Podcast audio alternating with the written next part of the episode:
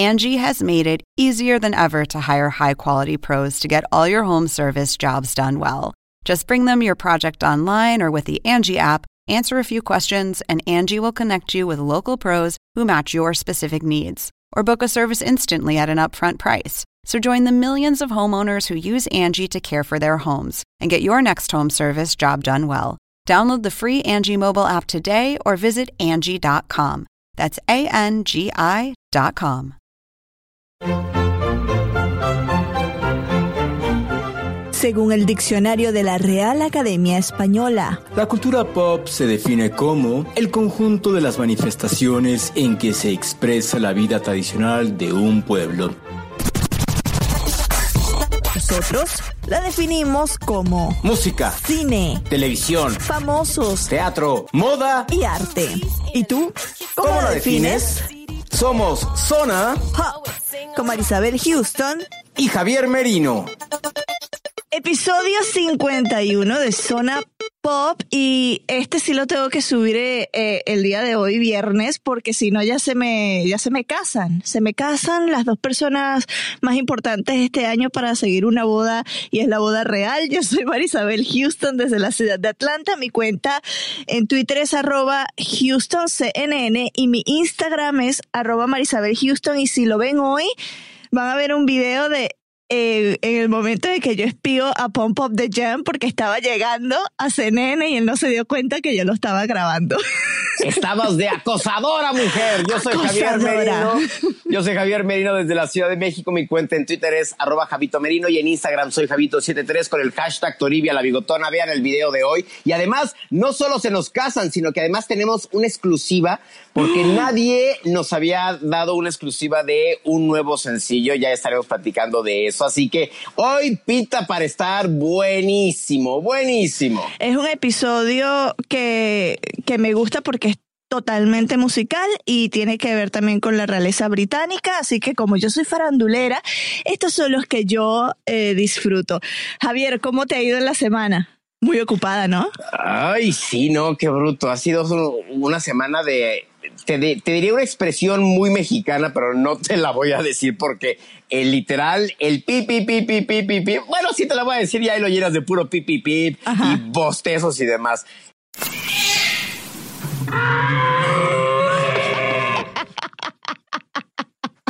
Demasiado expresivo, usted feeling the blank. Usted rellene con lo que usted quiera que, es, que sea la expresión, con la que mejor se le acomode. Oye, hablando de llenar la expresión que mejor le acomode, hoy estaba viendo en el noticiero de la mañana de Televisa que hay un concurso de albures Oh, y que se da en el mero Tepito. ¿En y Que el serio? y que el campeón es una mujer, la campeona. Es Wow. una mujer. Quiero, o sea, ¿tú voy te a tratar de atreves a ir averiguar. ahí a Tepito? Sí, claro, por supuesto, al, al concurso, a, a- a que te den un diplomado, porque además da diplomados de albures.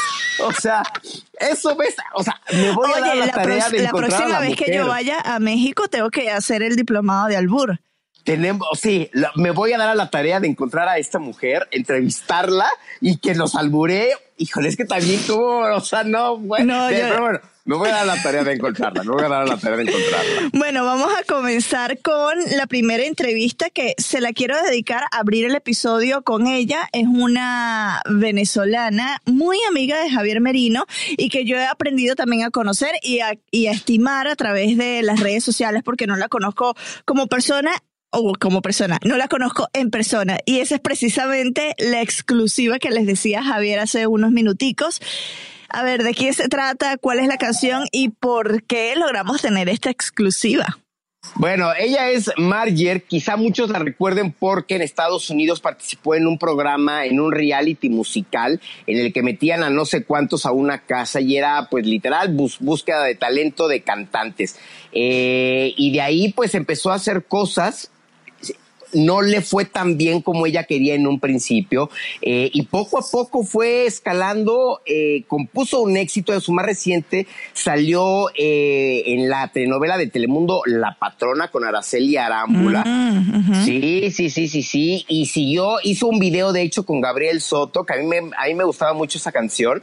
Y hasta que por fin Sony Music la firmó y tras varios años, por no decirle tres años. ¿Qué pasó, Toribia? Eh, es que me estaba lamiendo la pata. Y yo así, ay, Toribia, me haces cosquillas.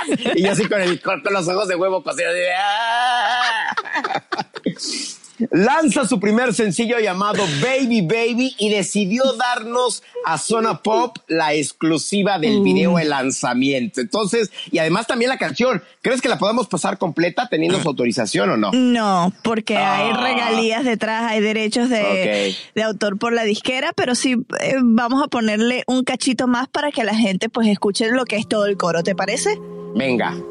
Quiero perderte para encontrarte otra vez, solo así sabrás.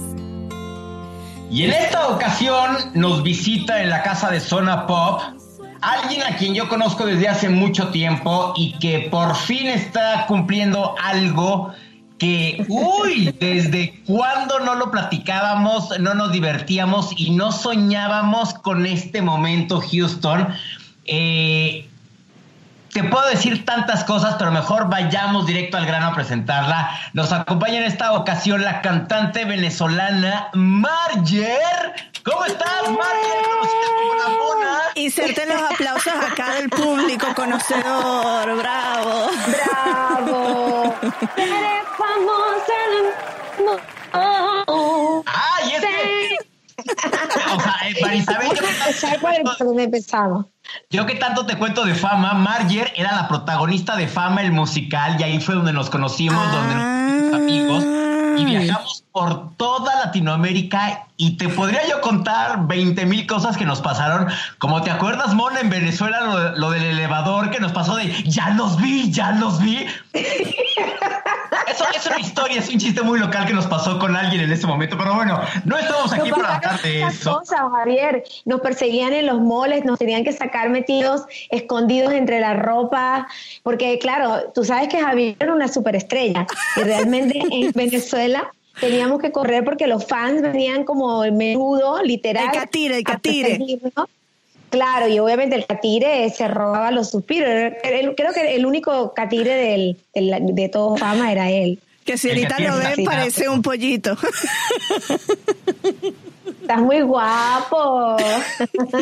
Pero bueno, estamos aquí para hablar, Mayer, porque estamos muy emocionados de que hoy sale oficialmente tu primer sencillo con Sony Music llamado Baby Baby. Baby.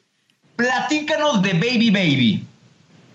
Chicos, estoy muy feliz, estoy muy emocionada eh, de poder contarles de este sencillo, primer sencillo promocional de este maravilloso proyecto de la mano de mi familia Sony Music. Eh, es un tema hermoso, romántico, de amor, en un momento donde estamos más eh, como en otro mood yo traje como un, con este sencillo un poquito de romanticismo, de calma. y, es el primer corte promocional de un proyecto soñado, esperado y anhelado durante muchos años. Bueno, este proyecto soñado, anhelado, eh, queriendo realizarlo, como ya lo dices, durante muchos años, lo grabaste en una ciudad que tiene mucho misticismo para los músicos, una ciudad que a, mí me fascina y le dije a Merino que la próxima vez que venga a Estados Unidos lo voy a llevar, es Nashville. ¿Cómo grabar un disco como Latina? ¿Cómo es eso, el proceso de grabarlo en Nashville? Porque sabemos que en Nashville pues graban este, diferentes artistas, pero mayormente es música country, ¿no? Los vaqueros como Carrie Underwood. no, supieras que eh, es como esa anteriormente era la tradición, pero eh, Nashville se ha convertido no solo en la capital para grabar, pero no solamente en, ya música country, sino muchos otros géneros. Y está en Tennessee, está a dos horas de Memphis, que también es otra capital de la música, la capital del blues. Y los músicos que están en todo el estado, como hay más estudios en Nashville y hay mejores estudios en Nashville, se van a Nashville a grabar. Pero es es un lugar, para mí ha sido un sueño. Yo, tú, uno sueña en grande, pero a veces la realidad supera la expectativa. Y para mí es un regalo del universo porque mi productor, eh, Pepe Pagán, y mi, mi casa disquera decidieron que el proyecto, al ser música soul fusionado con blues y jazz, era lo ideal era hacerlo con americanos que conocen el género y es su esencia que quedó pues transmitido allí y fue todo grabado en vivo. Eh, no fue que los músicos grabaron independientemente, los músicos todos grabaron al mismo tiempo en el estudio. Oye, pero a ver, eh, jazz, blues, soul, todo eso nos transporta a los años 50. ¿Es este el género que tú quieres dar a conocer en estos momentos? Exactamente. Es un disco vintage traído hacia el presente con, un elemento aglutinante que se repite en las canciones, que son, hay una línea consistente que es el, el, Hammond, que son instrumentos de la época, los brases, eh, de la época de los 60. Incluso las baterías se grabaron exactamente con, la misma, con las mismas condiciones como grababan los músicos en esa época. Le ponían el, baterista, eh, de un americano, le ponían como sábanas para que la batería sonara, con un, tuviese ese sonido particular. Entonces, esa fue la idea y el plan es que las personas se conecten y vibren con una época eh, muy hermosa a nivel de todo, de música, de moda, yo que soy un amante también de la moda, del sentimiento y en este caso del soul, que es la base de, mi, de mi música. Me llama mucho la atención que estés haciendo un disco con una combinación de estos tres géneros que no lo vemos actualmente en la música latina porque estamos viendo muchas fusiones urbanas de reggaetón. ¿Cómo has visto que, que, te han dicho, por ejemplo, en la industria como tal? ¿Cómo han recibido este lo que es tu primer eh, single antes de, lanzarlo, porque bueno, ya vamos a saber la respuesta del público, en una industria que vemos que está llena de fusiones urbanas durante los últimos que tres, cuatro años, quizás cinco años, ¿no? Que no se le ha dado cabida a otro género que no sea el género urbano. Sí, yo creo que yo, yo valoro toda la música. A mí eh, no, me, no, me, no soy de las personas que, que denigra ni reniega del reggaetón ni nada por el estilo. Creo que hay espacio para todo, hay, hay gusto para todo y también hay momentos porque tú lo puedes bailar en una discoteca y no quiere decir que necesariamente vas a llegar a tu casa y, vas a escuchar eso, por ahí quieres escuchar otras cosas, ¿no? Y en eso es en lo que yo apuesto y también confío mucho. todavía, bueno, vamos a esperar que salga el primer sencillo, el segundo sencillo y el disco en septiembre, para, vamos a tener como un mayor panorama, pero yo siento que hay también una necesidad de escuchar otras cosas, ¿no? Y me gusta mucho poder brindar algo diferente, pero sobre todo porque está hecho con honestidad. Estoy y no tengo una mayor pretensión de, de hacer algo que esté desligado a quien, a quien soy yo y lo que es mi esencia, sino sencillamente una honestidad de lo que es mi sentimiento y de lo que quiero transmitir en este disco que para mí significa una madurez y un momento en mi carrera muy importante, sobre todo porque estoy con una casa discográfica maravillosa que apuesta a la música, que apuesta a la buena música y tengo un equipo humano increíble a mi alrededor. ¿Te parece, Marisabel, que escuchemos un fragmento de Baby Baby antes de Sí, dale. no lo.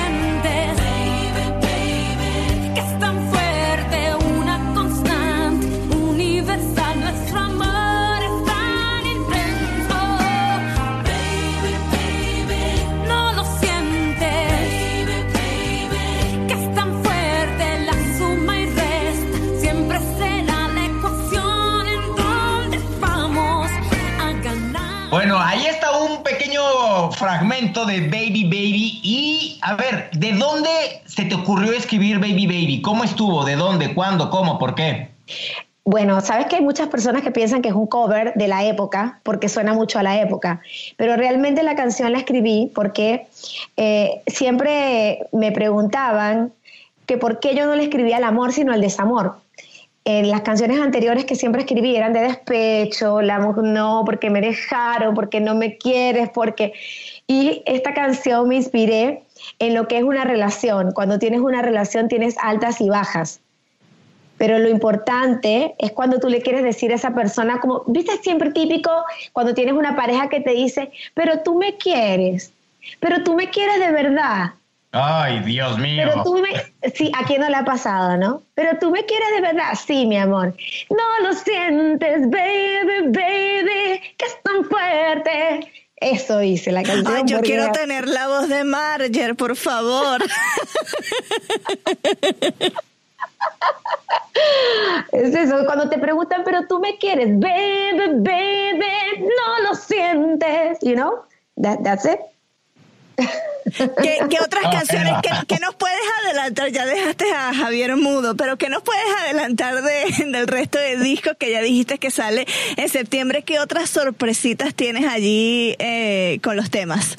Ay, hay muchas sorpresas. Es un disco que viene con canciones, algunas adaptaciones de la época, de canciones icónicas americanas que estamos trayendo, dándole una nueva vida y esperando que generaciones que no las conocen y además que, que nunca se han hecho en español las reciban. Y estoy muy emocionada por eso porque es un, ha sido un gran reto escribir estas canciones respetando su esencia, respetando lo que los autores originales en su época querían transmitir, pero llevándosela a mi gente latinoamericana o habla hispana alrededor del mundo.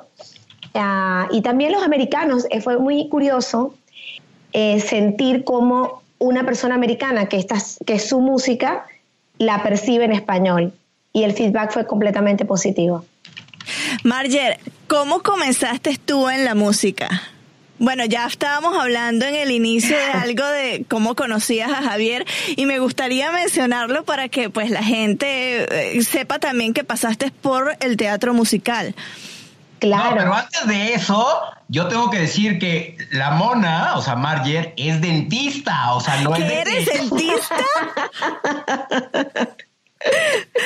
esta, esta entrevista va a ser va a ser vetada en este momento. Imagínate que estás Este- de repente tú así de ah, y la dentista, hola, ¿qué tal? Veo una carie. A ver, ¿cómo comenzaste en la música, Marger? Realmente yo nací, can- yo desde que era chiquita cantaba. Mi familia es una familia de músicos. Mi abuelo era, tenía una banda de jazz y mi abuela cantaba en la iglesia, era una cantante gospel.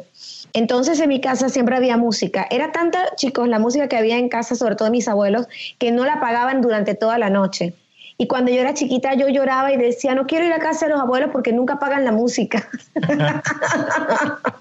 o sea, había música las 24 horas del día.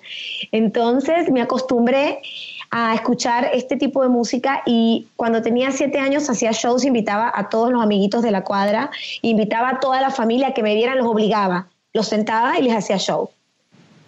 Siempre supe que quería ser artista, siempre supe que esto era lo que yo quería hacer. Y luego mi carrera a nivel profesional comenzó con fama, en donde tuve la dicha de conocer grandes personas y grandes amigos como Javier, que ha tras- trascendido en el tiempo y en la vida y hemos caminado un largo... Por eso Javier entiende este momento tan esperado y tan emocionante porque sabe exactamente, eh, conoce cada etapa y ahora lo compartimos en secreto con toda la gente de Zona Pop. Eh, Porque no sé si los de Zona Pop sabían de este pasado oscuro de Javier. sí, lo hemos comentado en el pasado, pero no Es que era un rockstar en América Latina por ser rubio, o sea. Era un rockstar y las chicas se peleaban por él. Oh, mira, él dice que cuidado con lo que decimos porque él tiene un arsenal de cosas sobre nosotras que puede sacar también en cualquier momento. Eso me da Sí, mucho miedo. A mí también me da mucho miedo, porque si hay alguien que tiene arsenal es él, pero yo también tengo el mío. Lo que pasa es que yo nunca le, le se- muestro las armas. Yo por eso ya decidí que voy a mostrar mi cuerpo en Instagram para crear una página para recaudar dinero para los perritos de la calle. Eso yo creo que fue un chiste interno que yo no entendí. Por No, pero bueno, No se que- vale. Algo que yo sí quiero decir, independientemente de que Marvel y yo seamos amigos desde, hace mucho tiempo, es que eh, el rango vocal que tiene Marger eh, es espectacular, como dirían ustedes dos. Tan así que hizo un show en Estados Unidos, Marisabel, que se, que se llamaba como Divas Soul, algo así por el estilo, ¿no, Marger? La diva del soul. Las divas del soul, en donde cantaba pura canción de pura diva del soul, Marisabel o sea, te quedas de veras con la boca abierta con la interpretación, porque canta temas desde Whitney Houston, en fin, o sea, de pura diva del soul que es impresionante. Entonces, yo creo que más allá de decirte muchos halagos, es decirte que escuchar a Marger cantar es no es reggaetón ni punchis, punchis, punchis, ni taca, taca, taca, taca, taca, taca, sino es escuchar a alguien que realmente canta y que sabe interpretar las canciones, Marisabel. Entonces, escuchar su disco sí te va a dejar algo, algo que vas a decir, wow. O sea, y el escucharla cantar es increíble. A mí me encanta, ¿no? Muchísimas gracias. Me emociona mucho tus palabras, Javier. Gracias de verdad. Eh, y, y Marisabel, porque al final del día mi, mi, mayor objetivo, mi mayor deseo es que las personas disfruten de la música y se puedan con estas canciones transportar. Háblanos en dónde, o sea, tu disco sale a la venta, el sencillo está a la venta, en dónde lo pueden comprar, en dónde te pueden escuchar, tus canales, YouTube, todo. Pueden ir, lo pueden, el sencillo lo pueden adquirir en iTunes, y también en todas las plataformas digitales, Amazon en todas las plataformas y también pueden eh, escucharlo en los streaming, en la radio stream, cualquiera, Pandora, Spotify, vayan a mis profiles, denle like, denle follow, síganme, métanme sus listas favoritas y síganme en mi Instagram, que ahí se van a enterar de lo que viene, porque vienen muchas cositas. Bueno, tenemos a otro venezolano. Está lleno de venezolanos el inicio de este podcast y es Carlos Baute, que muchos de ustedes pues lo recordarán por un sinfín de canciones. Él viene a Zona Pop para presentarnos un sencillo que se llama ¿Quién es ese? que eh, canta junto a Maite Perroni. Imagínate, Maite Perroni y Jun. Y el video lo grabó en la Ciudad de México. Hablamos con Carlos, él estaba desde Madrid vía telefónica y esto es lo que nos cuenta de cómo surgió esta colaboración, de la grabación del video y también de otros proyectos que tiene para el resto del año.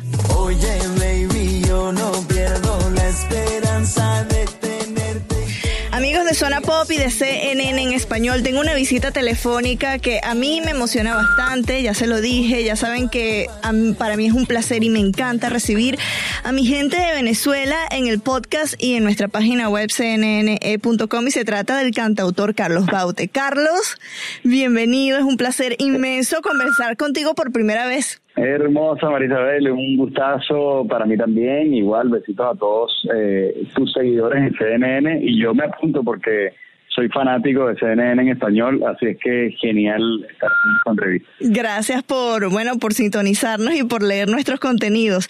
Nos visitas porque acabas de estrenar un nuevo tema que está calientito, recién salido del horno. Se trata de quién es ese. Cuéntanos de este sencillo y de la colaboración que tuviste con la gran Maite Perroni y con Jun. Pues feliz, la verdad que, bueno, es un tema que compuse hace muy poco tiempo. Eh, se lo presenté a la discográfica, les encantó porque pertenece a lo que va a ser el, nuevo disco mío que sale en septiembre.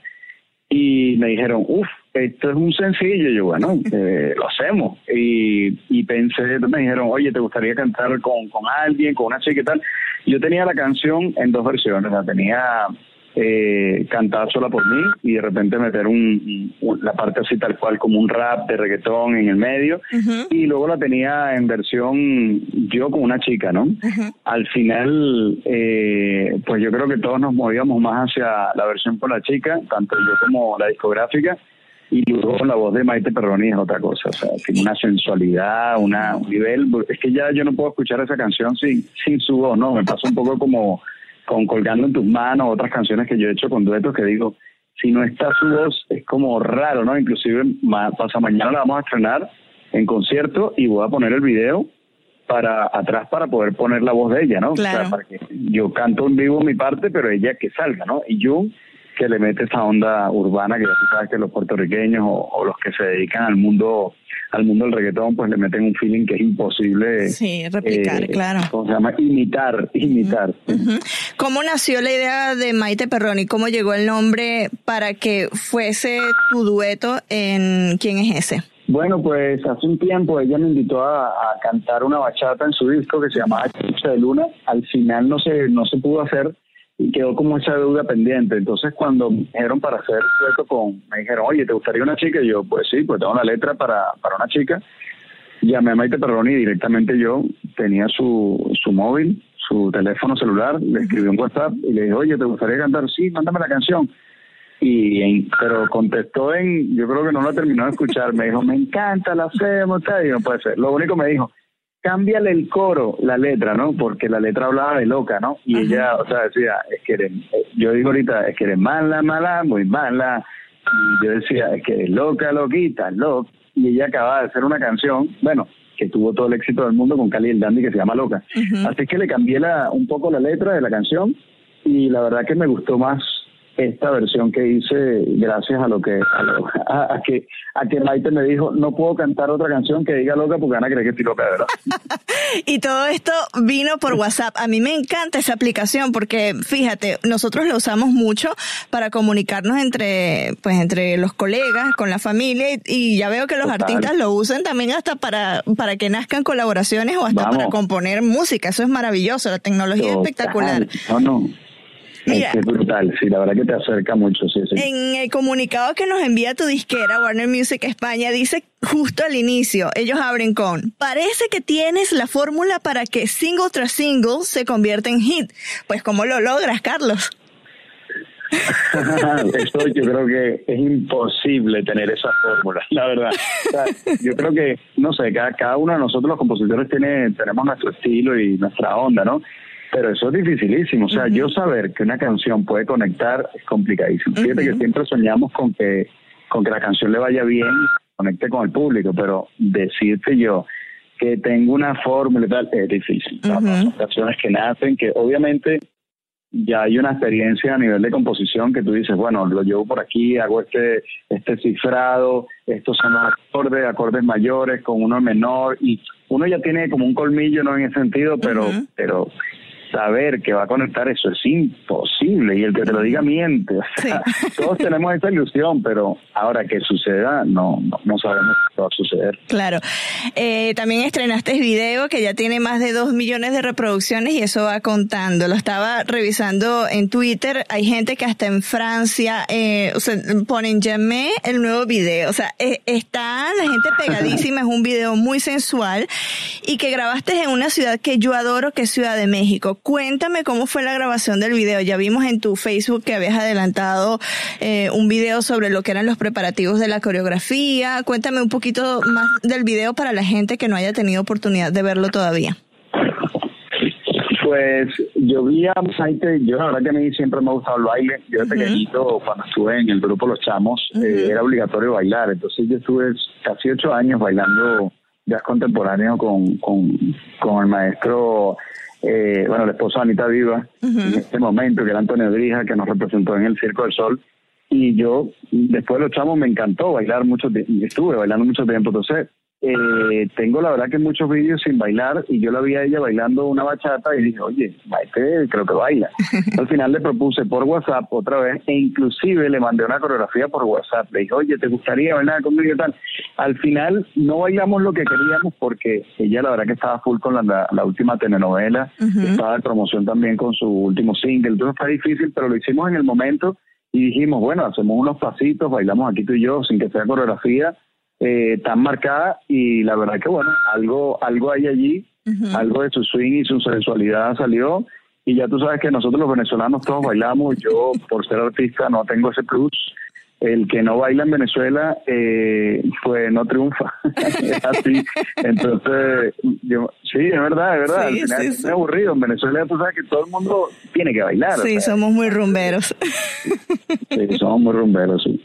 bueno, tienes Sería muy triste ser venezolano y no bailar. Sí, tienes muchas colaboraciones y yo he visto esto que es una constante con también otros artistas. Es como que los últimos años han sido años de colaboraciones importantes y de colaboraciones muy buenas que se han colado pues a listas de diferentes publicaciones y de diferentes plataformas. ¿Tú con quién, eh, con quién sueñas colaborar en un tema y hay alguna otra colaboración eh, en tu disco que ya nos adelantabas que se publica en septiembre?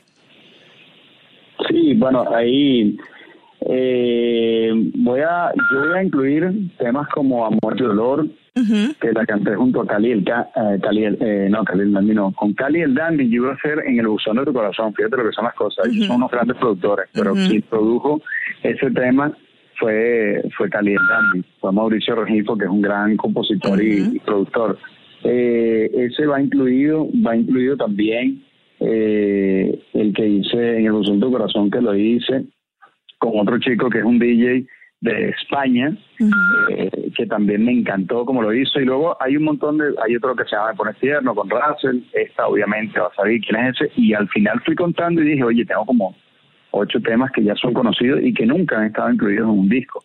Porque yo tengo desde el 2013 que no saco disco, porque ha cambiado la industria, Marisabel, ha cambiado completamente yo vivo haciendo update, ¿no? O sea, vivo poniéndome al día eh, y hay que hacerlo así, ¿no? Al final hemos estado estado sacando composiciones, ya inclusive tengo lo que va a ser el próximo sencillo, pero esto sí, no tengo la colaboración, recién lo estoy empezando a producir y con mucha ilusión, a ver, a ver, creo que igual va a ser otra otra artista femenina, otra mujer, eh, y, y bueno, esas son las colaboraciones, me encanta. Sueño con hacer una colaboración con Carlos Vives, me encanta. Me encanta desde siempre, o sea, que inclusive cuando yo saqué el, disco de música folclórica en el año 94, él estaba en esos años recién también saliendo con, con, con su disco clásico de la provincia y yo me identificaba muchísimo con él. Además, yo he amado siempre la música venezolana, inclusive la estudié en la Fundación Vigo en Venezuela durante tres años y medio la parte afro-venezolana y, y la música de vallenato me vuelve loco, o sea, yo no lo hice porque también quería tener algo nuestro, ¿no? Pero si no, te lo juro que hubiese hecho cumbia y vallenato porque me encanta. bueno, vamos a ver si Carlos nos escucha y que sepa también que entre Carlos Vives y Baute una colaboración, por favor, porque eso estaría... E inclusive he estado muy, he estado muy cerca porque el disco del Buzón de Corazón, que fue en 2013, lo hice con Andrés Castro, que es el productor y, guitarrista y director de la banda de Carlos Vives. estuve bastante cerca de he estado bastante cerca de Carlos, inclusive le he conocido, hemos trabajado juntos en cuando Emilio Estefan en el 2002, 2001 ese disco, él también estaba haciendo el disco de, creo que era Fruta Fresca, o sea, un tipazo. Y, y no, no, lo he propuesto porque no he tenido el tema. El día que tenga el tema, Ahí, claro, se lo, se envío y, ojalá que, que, le guste y, pueda yo cumplir este sueño. Tú eres multifacético, estaba también viendo en tus redes que fuiste parte de un, de un proyecto hermoso eh, de las meninas que es una exposición que se está haciendo en la Plaza Mayor de Madrid del 12 de abril al 20 de julio y justo hiciste una menina, reinterpretaste una menina de las famosas de Velázquez y la llamaste Madrid en mi ADN. Cuéntame de este proyecto y bueno, ya sabemos mucho por qué Madrid es tan importante para ti, pero a la audiencia que tal vez eh, vive debajo de una piedra para que se entere. Pues oye, te digo que Madrid hoy día, Madrid es espectacular, pero es que hoy día está más bonito todavía con todas esas meninas. Son 80 meninas las que están alrededor de todo Madrid. Cada, cada, cada artista escogió eh, pues una menina para, bueno, en, en dónde colocarla. Yo elegí la Plaza Mayor, que fue el segundo sitio que visité acá y que me impactó y, le dije al artista, que por cierto es venezolano, se llama Antonio Asato, un crack, él es un ingeniero, pero el tipo aparte es artista de toda la vida, ¿no? Y, y tuvo esta, esta gran idea de presentárselo a los españoles, porque inclusive los españoles, cuando él presentó este proyecto, estaban agradecidos y dijeron, ¿cómo nosotros, los madrileños, no se nos ocurrió esto? Cuando Velázquez es super Madrid, o sea, una marca madrileña total, ¿no? Y las meninas la conoce todo el mundo, y el que no ahora sí las va a conocer. Entonces yo creo que, así como el oso el madroño, que es un eh, es como una referencia típica de, de Madrid, o la o Sol, eh, pues también lo es la menina. Y cuando me invitó, yo dije que encantado la vida, aparte que tiene, tiene un mensaje muy lindo. Cada uno de los artistas eh, colocamos, eh, pintamos esta menina pensando y sintiendo qué es para nosotros Madrid. Y para mí Madrid se llama Madrid MDN porque hoy día ya nacieron mis dos hijos acá ya están, ya Madrid está en su ADN, es decir, que ya está en el mío también, porque soy parte de ellos, pero, ¿no? y, y, la verdad que es mágico. Y luego, eh, estas meninas van a ser subastadas para, para una fundación que se llama La Dina y que yo inclusive ahora estoy hablando con Antonio Sato porque yo tengo una fundación que se llama Una Medicina para Venezuela que me encantaría que la menina que yo he realizado eh, lo que lo que se recoja de esa medina me gustaría que fuese para para una medicina para Venezuela que, que tanto lo necesita. ¿no? Nos gustaría que pues nos mantengas al tanto de si, si esta parte de la subasta va también a la eh, a tu fundación. Nos gustaría saber más del tema y también mm, te extiendo la invitación para que regreses en septiembre cuando ya saques el disco. Aquí tienes las puertas abiertas siempre, Carlos. Uy, muchas gracias, hermosa. Y espero que, bueno, que disfrute la canción, que la baile y que todos los oyentes. No, ya, ya la puse en la redacción, pero como estaban en Breaking News, me la puse con los audífonos y ahí yo bailando, disfrutando la canción. Muchísimas gracias. no, qué alegría, qué alegría. Muchas gracias, Isabel. Carlos, recuerden en la audiencia en las redes sociales para que vayan y te sigan allá y estén siempre al pendiente de toda la información que sacas y de los nuevos sencillos que también vas a estar sacando hasta que salga tu disco? Bueno, pues en Twitter es muy fácil, es Carlos Baute, tal cual. Eh, luego en, Facebook es Carlos Baute Oficial y en Instagram es Carlos-Baute. Y bueno, a toda, la, a toda mi gente de Zona Pop, a ti Marisabel, muchísimas gracias. Sean en español, sigan dando noticias veraz, porque es, es importantísimo para todos nosotros. Y nada, les dedico quién es ese, que es mi última composición. Bueno, vámonos con ese tema.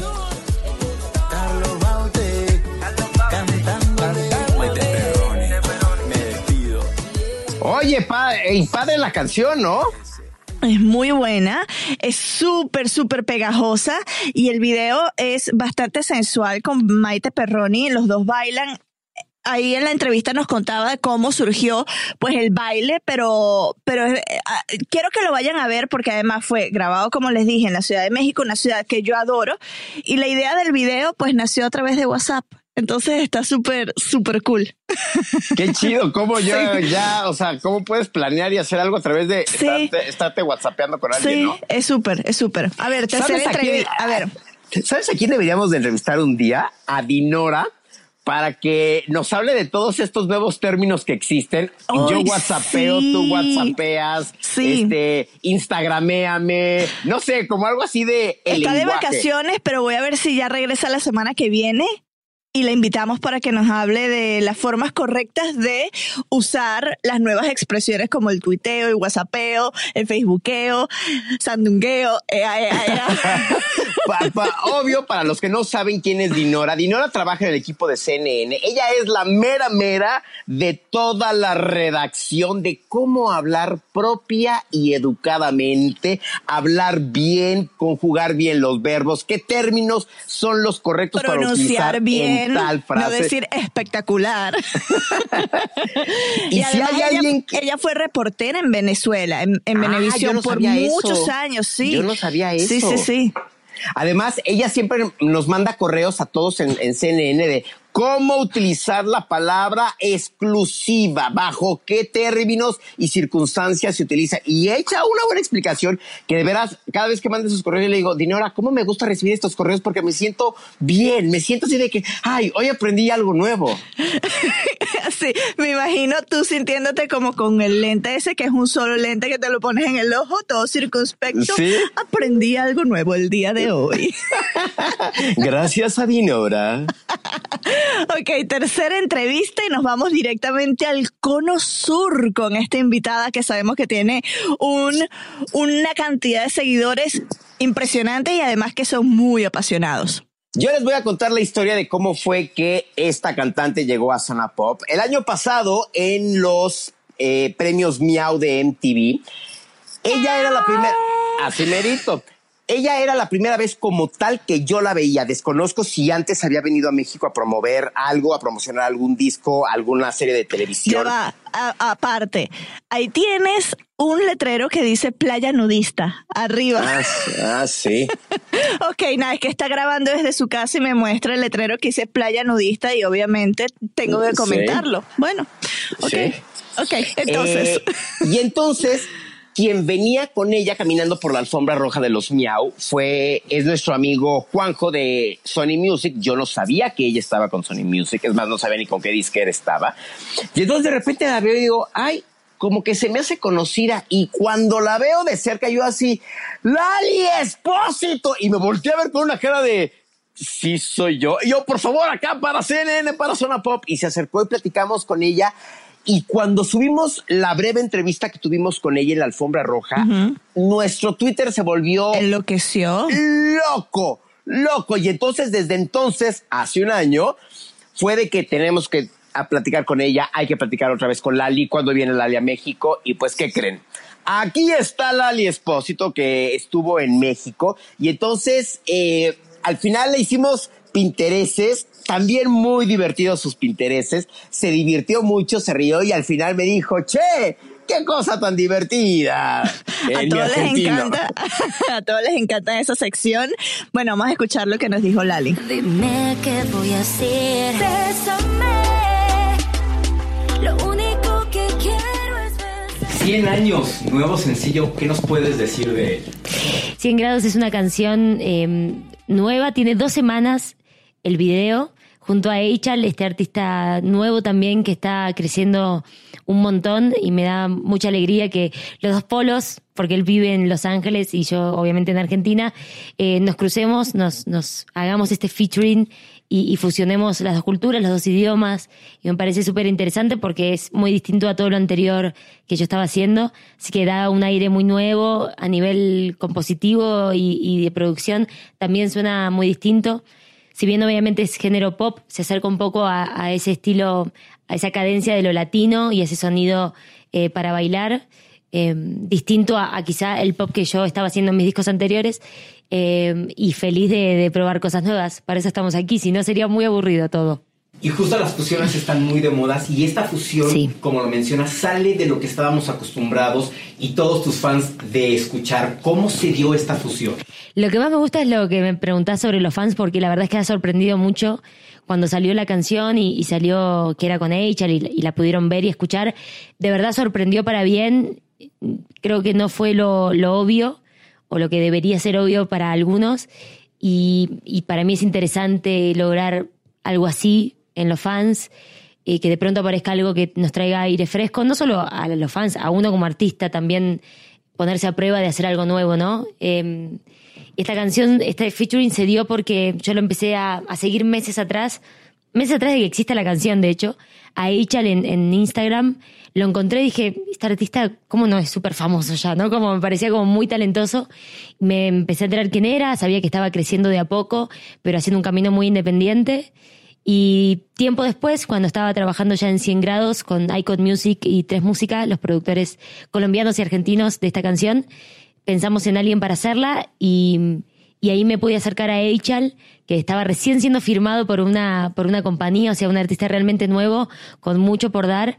Y, y así fue con 100 grados. Le mandamos la canción y nos devolvió una idea de él y que está ahí súper pura y limpia en la canción. Es una canción muy genuina para los dos, porque es, Lali y es Eichal, ¿no? Ninguno se traiciona en el estilo, ni en lo que canta, ni en cómo lo canta, y eso está bueno. Ahorita que mencionabas a los fans, tienes más de 5.6 millones en Twitter, 4.7 en Instagram. ¿Qué significa tener esta relación con los fans? Es mucha gente la que, la que nombras. Creo que no llego a, um, realmente entender ese número. Me parece que, excede cualquier entendimiento. Pero no queda más que agradecer, ¿no? Uno a veces siente que hasta el gracias no alcanza de todo lo que los fans hacen. Eh, un poco hablábamos antes de empezar la entrevista de lo que sucede en las redes sociales cuando eh, ustedes, por ejemplo, dicen que, van a hacer una entrevista. Eso para mí es un, es un honor.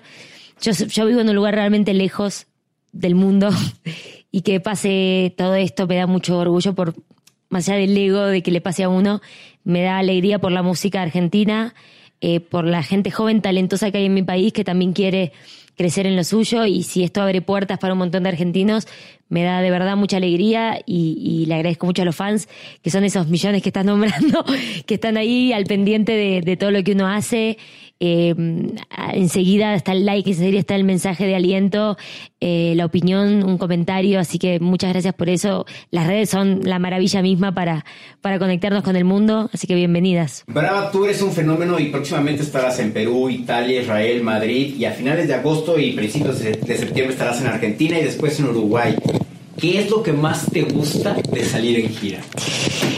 Eh, me gusta Primero me gusta hacer el show, así que hacer el show para diferentes públicos, aprender cómo reacciona cada público. No es lo mismo salir al escenario para un público tranquilo, que escucha, que mira, que para un público que casi se escucha más que vos mismo en el, show.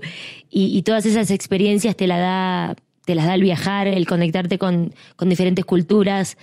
Eh, tengo la suerte de irme a lugares muy lejos como Israel, donde realmente la cultura es totalmente otra eh, siempre digo lo mismo, pero es real. O sea, escriben de derecha a izquierda. O sea, empecemos por ahí y que escuchen música en castellano y que, que sean tantos que vayan, llenen un estadio para uno. Es, es un regalo único.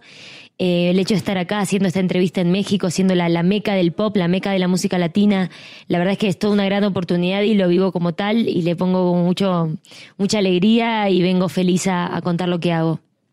Has cantado con Joan Manuel Serrat, Ricky Martin y Enrique Iglesias, entre otros. Le abriste conciertos a Katy Perry. ¿Con quién sueñas grabar un dueto? Y se vale soñar, ¿eh? Se vale soñar. Voy entonces. Eh, me gustaría mucho hacer un dueto con Beyoncé. Es muy difícil lo que estoy diciendo, pero hay un latino que nos ha representado muy bien, que es J Balvin. Así que si los artistas anglos empiezan a acercar a la música latina, mi sueño es que obviamente poder fusionarme con un artista de, nada, de su nivel, ¿no? Increíble.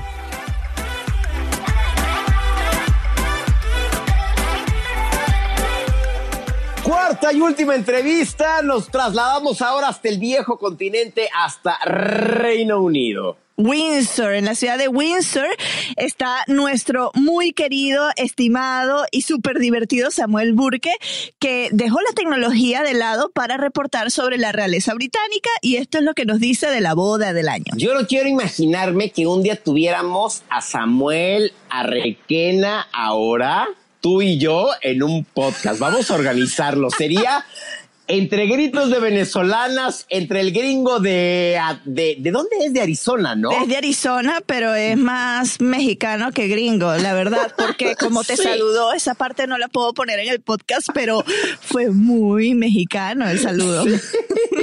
Sí, literal, entre dos amigos mexicanos que así te saludan, los mexicanos sabrán, empieza con C, termina con on, o sea, así, bueno, muchísimo, ¿no? Pero bueno, escuchemos esta entrevista que nos habla de todo lo que se espera de la voz boda del año, porque sí es la boda del año, del príncipe Enrique y la actriz norteamericana de nombre estadounidense, te diría Dinora, porque norteamericano no, porque tú también eres norteamericano, eres del norteamericano. Entonces, la actriz Meghan Markle.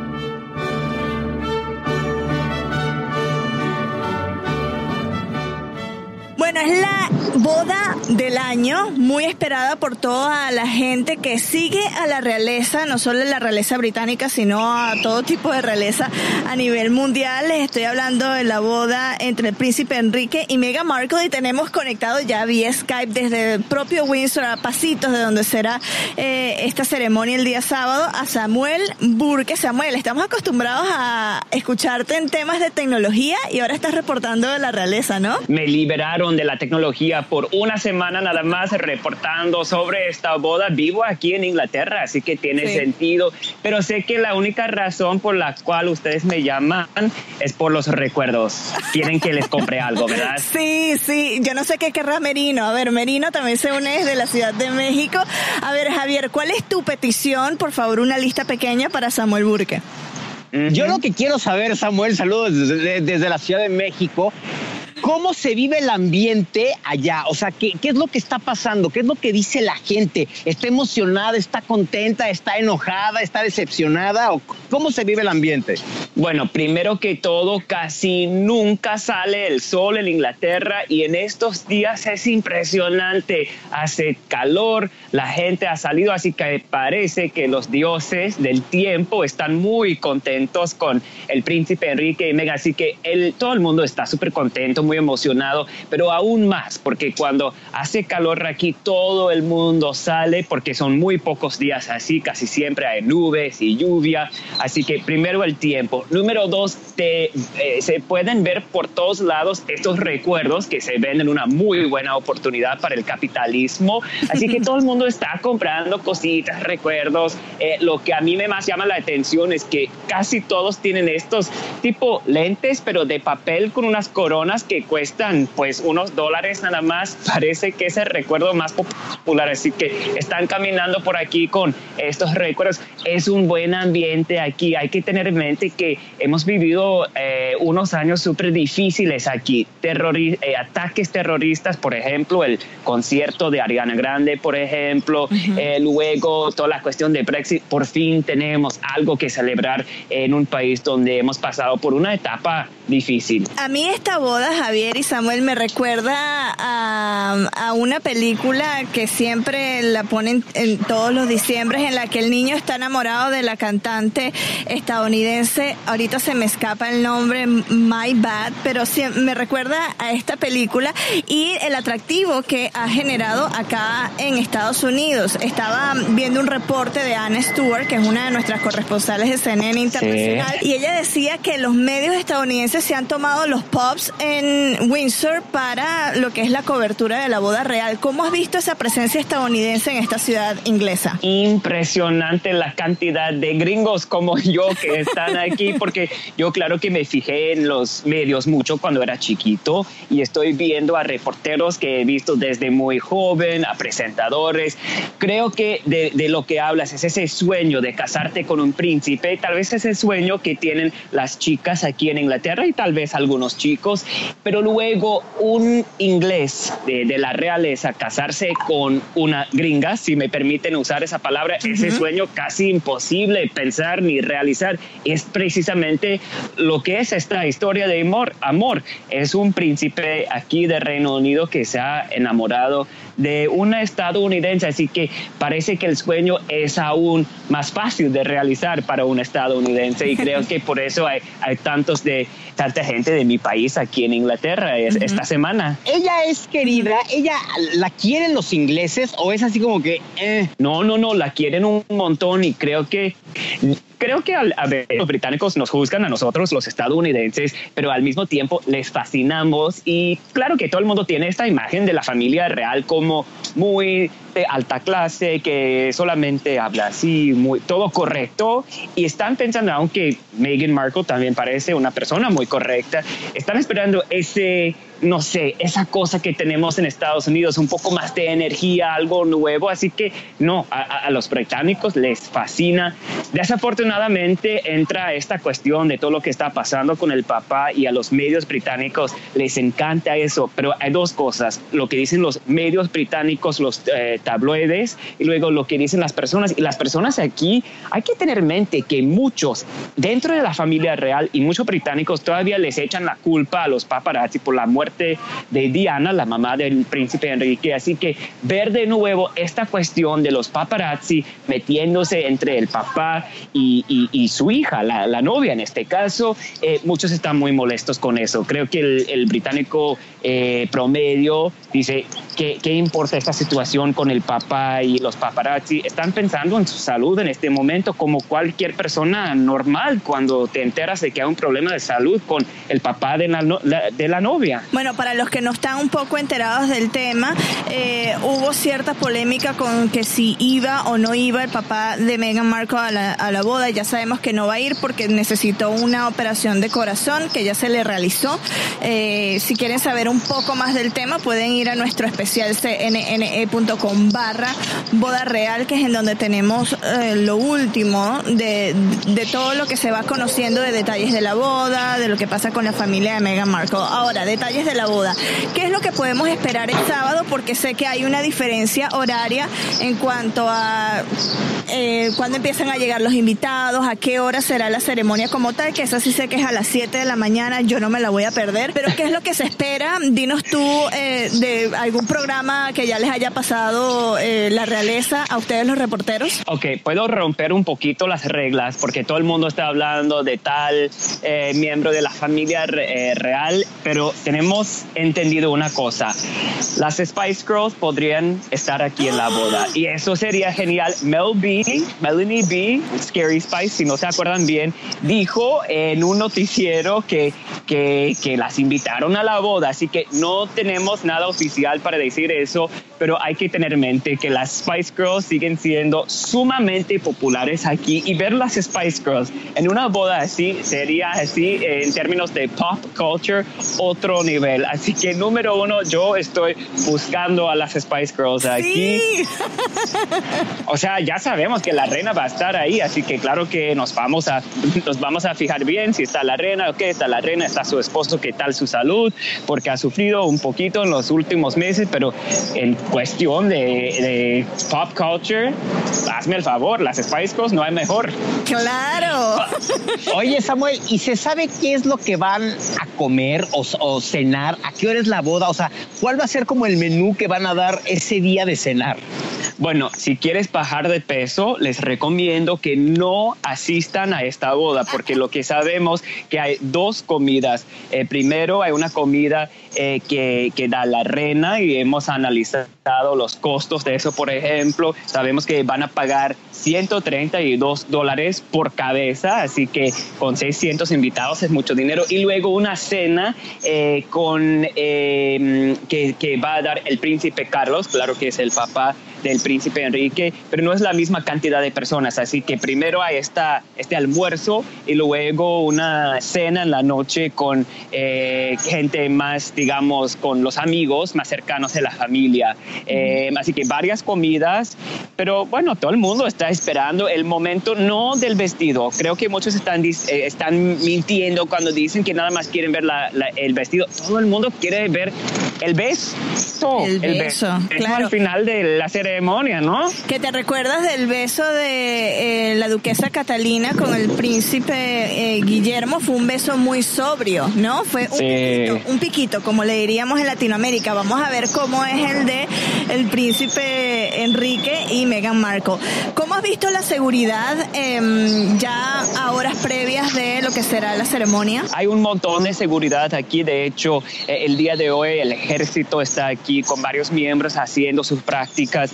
Eh, como mencioné anteriormente, hemos vivido por varios ataques terroristas aquí. Desafortunadamente, esta es la realidad no solamente en Inglaterra, sino muchas partes de Europa. Así que tenemos que pensar en eso aquí. Tenemos que pensar en la seguridad de las multitudes y de hecho están esperando la llegada de 100 mil personas aquí a Windsor. Windsor no es Londres, queda a una hora de Londres, es un pueblito con un castillo muy grande, pero es un pueblito, así que esta cantidad de personas en un lugar tan pequeño hay que pensar en la seguridad. Y de hecho eso para mí es lo más interesante porque ya sabes que me interesan los temas de finanzas como reportero de tecnología, es la cantidad de dinero que van a gastar. Aquí todo el mundo dice que la familia real paga por la boda y es cierto, por la boda en sí y se estima que cuesta mm, mm, eh, un millón y medio de dólares, pero la familia, la familia real no paga por la, la seguridad, los costos de seguridad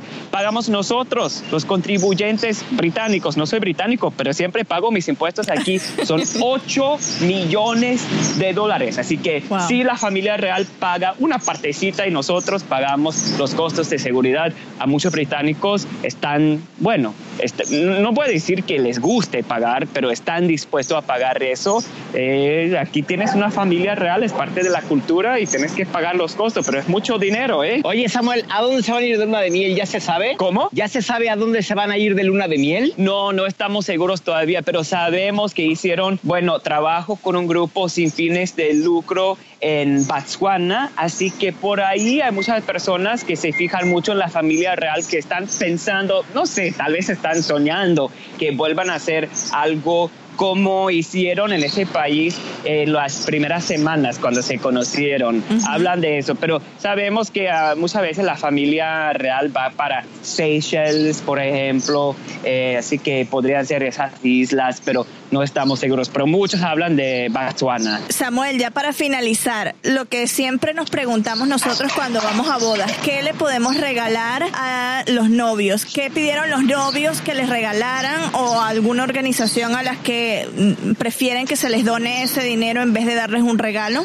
Estamos hablando del hijo de la princesa Diana y si hay algo importante para los británicos recordar de ella fue el trabajo que ella hizo con tantos grupos, con los pobres, con los niños afectados eh, por las guerras que tenemos aquí y hemos visto y la gente aquí en Gran Bretaña muy orgullosa de esto a sus hijos haciendo lo mismo. Así que para este eh, novio y para esta novia que también desde un- una edad muy joven ha hablado de cambios en la sociedad, creo que el único regalo para una pareja muy rica, hay que decirlo de una forma muy clara, una pareja muy rica es dar dinero a uno de los grupos con quien esta pareja ya trabaja.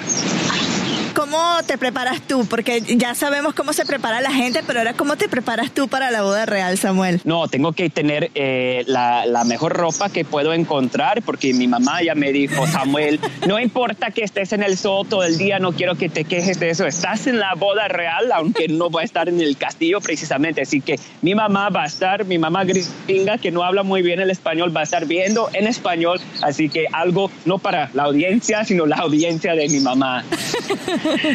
Samuel Burke, muchísimas gracias. Qué gran cobertura estás haciendo de la boda real del año. Te mandamos un abrazo y recuerda, si ves recuerditos así, por favor queremos que les tomes fotos y nos las mandes para subirla a la página web. Claro que sí, güey. Les voy a man- mandar varios regalitos, recuerdos y unas fotos por ahí.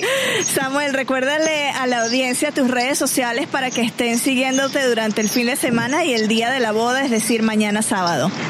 arroba Samuel CNN en Instagram, Twitter y Facebook, pero lo mejor es estar conectados con nosotros, cnne.com y claro que en la televisión, todavía existe la televisión, es lo más popular que hay, ¿verdad? Claro, ahí te vamos a ver, Samuel. Mil gracias y te mando un abrazo. Un abrazote desde Windsor. Por supuesto, no dejaría de ser viernes de Zona Pop si no hablamos de los estrenos discográficos. Este patrocinio es de un lanzamiento discográfico. Escúchelo detenidamente y comprenda las letras en su sentido poético. En caso de otitis media anacrónica, escuche la estrofa cinco veces. Efectos secundarios, agradable sensación en la parte occipital de su cerebro, excitación de la hipodermis, hormigueo en su espina dorsal y apertura involuntaria de su mandíbula. Obviamente yo tenía que comentar este, aunque tú me bulleaste en redes sociales, pero fue un buleo muy divertido, lo tengo que admitir. Mis- Tan así que te dediqué el video con Toribia de ayer. Sí, fue espectacular. Mis queridos Backstreet Boys estrenan su primer single en más de cuatro años y se llama Don't Go Breaking My Heart. Y Don't es- go breaking my heart. Y no es la versión actualizada de Elton John con RuPaul. Imagínense quién sería RuPaul y quién sería Elton John de los Backstreet Boys.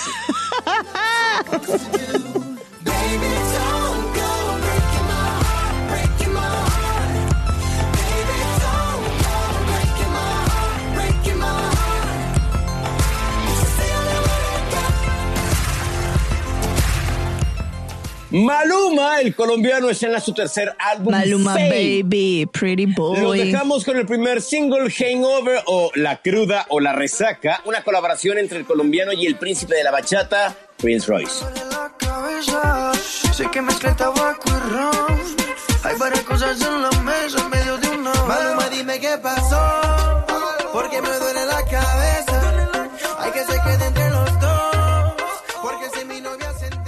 Williams y Camila Cabello estrenan una colaboración que ya sé que a mí me va a gustar porque me gusta la sangría y se llama precisamente Sangría Wine. Yo, sé que tú quieres mi cuerpo y quieres controlar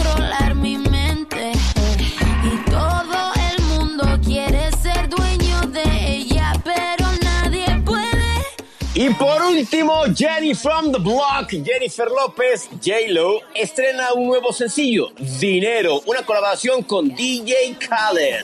Yo quiero, yo quiero dinero.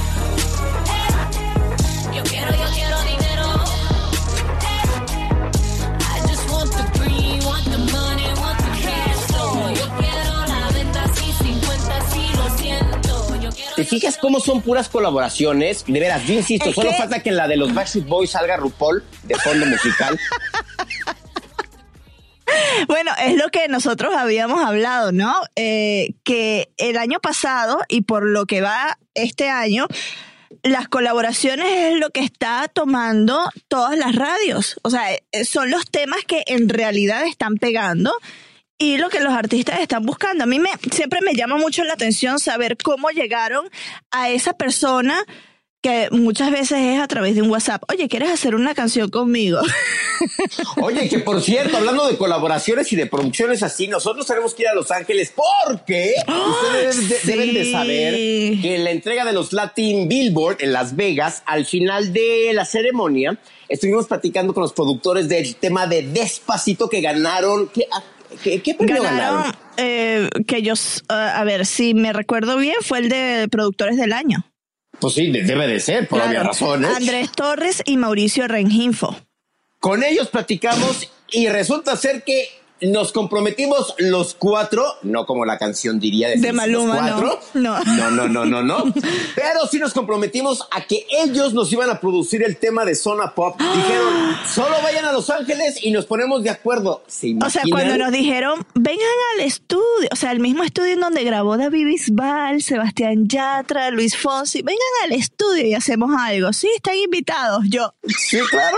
Sí, claro. agárrenme que me caigo. ¿Quién tiene el contacto de ellos, eh? ¿Tú se los pediste? No, o sea, los que tienen el contacto de ellos son nuestros amigos de eh, Three Collective.